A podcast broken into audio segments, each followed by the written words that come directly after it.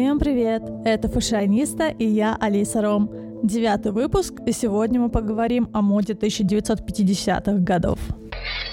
В моде наступила новая эпоха. После лаконично бедной одежды военного времени женщины хотели мягких силуэтов и изобилия тканей. Феминистки и, в частности, депутат английского парламента Мейбл Райдилк заявила, что новый силуэт не несет никакого прогресса.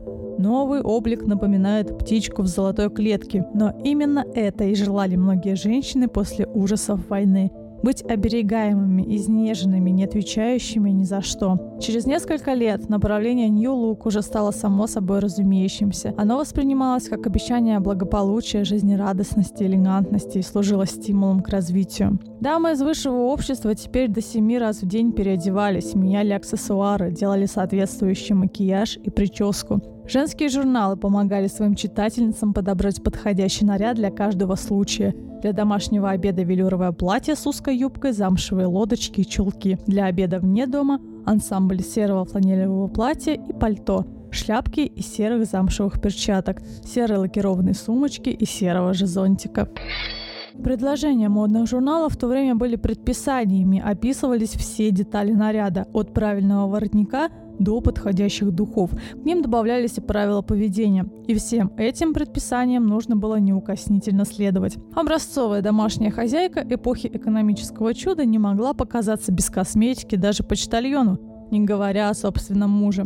Она вставала за час до супруга, накладывала макияж, завивала волосы и сбрызгивала их лаком. Женщины с радостью надевают корсет, который возродил Кристиан Диор в своей коллекции New Look 1947 года. Одежда от Диора была очень дорогой, так как для пошива одного платья тратилось много роскошных тканей. По этой причине дизайнера даже называли Диор расточитель. Кристиан Диор в каждой своей коллекции менял длину юбки или даже весь силуэт. О нем говорили, что Диор старался, чтобы поскорее мода вышла из моды. В конце 40-х Диор создал коктейльное платье, которое носили все десятилетия и даже в 60-х. Сегодня оно снова в моде. Скромная длина пышной юбки, декольте, без рукавов или совсем короткие рукава. Иногда платье было с открытыми плечами. В качестве дополнения в этом случае использовался жакет болеро, а само платье использовалось на любые вечеринки. Его можно было надеть в театр, на танцы или пойти в гости. Платье по-настоящему можно назвать уникальным. Девушки любили его за то, что в нем они были как дамы, а дамы за то, что в нем они становились моложе лет на 10. Именно в эти годы знаменитая Коко Шанель изобрела костюм, который стал вечным. Его будут носить всегда, а он будет носить ее имя. Костюм из твида самого простого кроя, с юбкой, чуть прикрывающей колено, стал символом элегантности. Диор, он не одевает женщин, он их набивает. Так высказалась о Диоре Мадемуазель. Я больше не могла видеть то, что сделали с парижским кутюром Диор или Бальмен, сообщила она прессе. Костюм Шанель стал классикой, основой офисного стиля. В нем легко и изящно можно было сесть в автомобиль, он не требовал корсета, но при этом придавал стройность любой фигуре. Костюму на ноги женщины Шанель надела двухцветные туфли-лодочки, которые зрительно уменьшали стопу и вручила им сумочку на цепочке, повесив на плечо и освободив ему руки, за что ей огромное спасибо. Еще одним великим дизайнером того времени стал уроженец Испании Кристобаль Баленсиаго. Он был одним из немногих кутюрье, имевших практический опыт изготовления одежды и стремился достичь совершенства в каждом стежке и шве. Баленсиаго создавал одежду, напоминающую произведение искусства. Его наряды не требовали специального белья, корректирующего фигуру, из-за чего они были очень комфортны. Костюм от Баленсиаго с круглым воротником и слегка приталенное платье туника без пояса определили стиль женской одежды на всю вторую половину 20 века. Безусловно, обычные люди не могли себе позволить такие шикарные наряды, в начале 50-х годов в Великобритании зарождается субкультура Teddy Boys. Выходцы с окраин, которые никогда не знали роскоши и просто подражали золотой молодежи. Характерными чертами их стиля являлись элементы дорогого костюма, бабочка в стиле вестерн, ботинки на толстой резиновой подошве, прямой пиджак-сюртук, узкие брюки завышенной талии – Женщины либо копировали мужской стиль, либо заменяли брюки прямой юбкой, галстук, платком.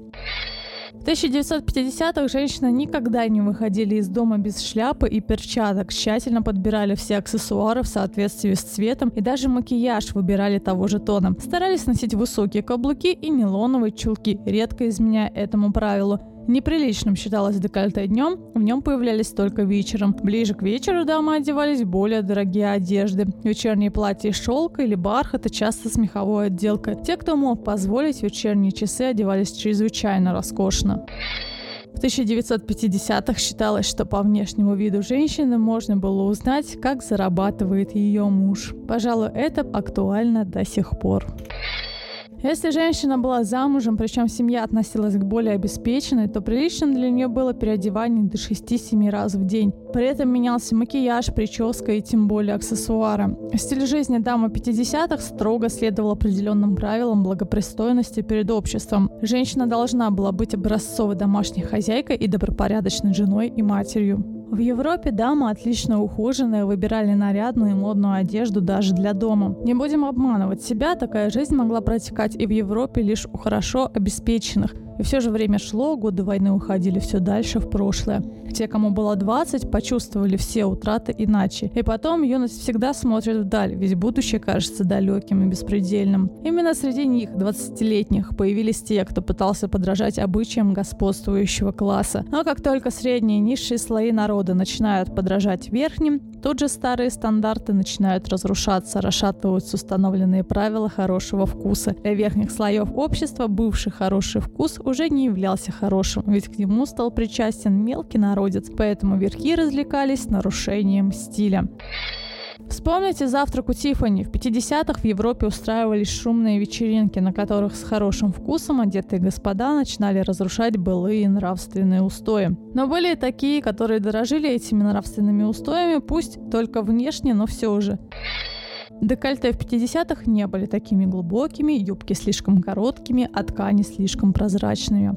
На протяжении всей истории мода всегда находилась в непосредственной связи с изменениями, происходящими в общественной, экономической и культурной жизни. И тогда, в 50-х, в послевоенное время, открывались двери танцевальных клубов, где можно было встретить свою половинку. Танцы и кино были типичным развлечением в те времена, а потому девушки и женщины старались себя показать в самом лучшем виде. Особенно популярны были ткани в клетку, горох и, конечно, в цветочек. В качестве декора часто использовались пуговицы, бантики, ленточки. Эти именно эти детали легко снять с платья и на следующий вечер нашить другие на то же платье, а потому выглядеть опять в новом. В качестве аксессуаров очень модны были шарфики, косыночки, их можно было по-разному драпировать и появляться каждый раз с новым шарфиком на плечах. Под платье надевали несколько нижних юбок, чтобы во время танцев была видна многослойность оборок. В Советском Союзе подобное появилось значительно позже. Силуэт женщины 50-х, мягкие покатые плечи, тонкая осиная талия, круглые круглые бедра. В деловой обстановке предпочитали приталенный костюм, в котором в паре с жакетом, плотно облегающим талию, была узкая юбка-карандаш, либо широкая пышная. В быту платья-рубашки занимали почетное место. Для создания осиной талии частым аксессуаром становился широкий ремень, который подчеркивал тонкую талию.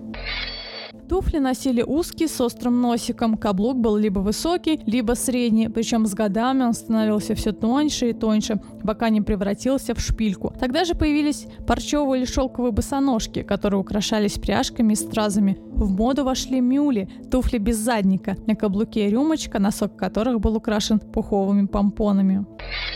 Именно в это десятилетие большим успехом пользовалась обувь Роже Вивье, ведь он был главным дизайнером обуви у Диура. В 1953 году коронации Елизаветы Английской он создал сандалии из золотой кожи с каблуками, усыпанными рубинами. В 1955 году Вивье представил туфли с каблуком «Шок», сильно скошенным вовнутрь. В 1952-м Сальваторе Феррагамо представил первые туфли на шпильке. Также в 50-х модными стали туфельки без каблуков – балетки.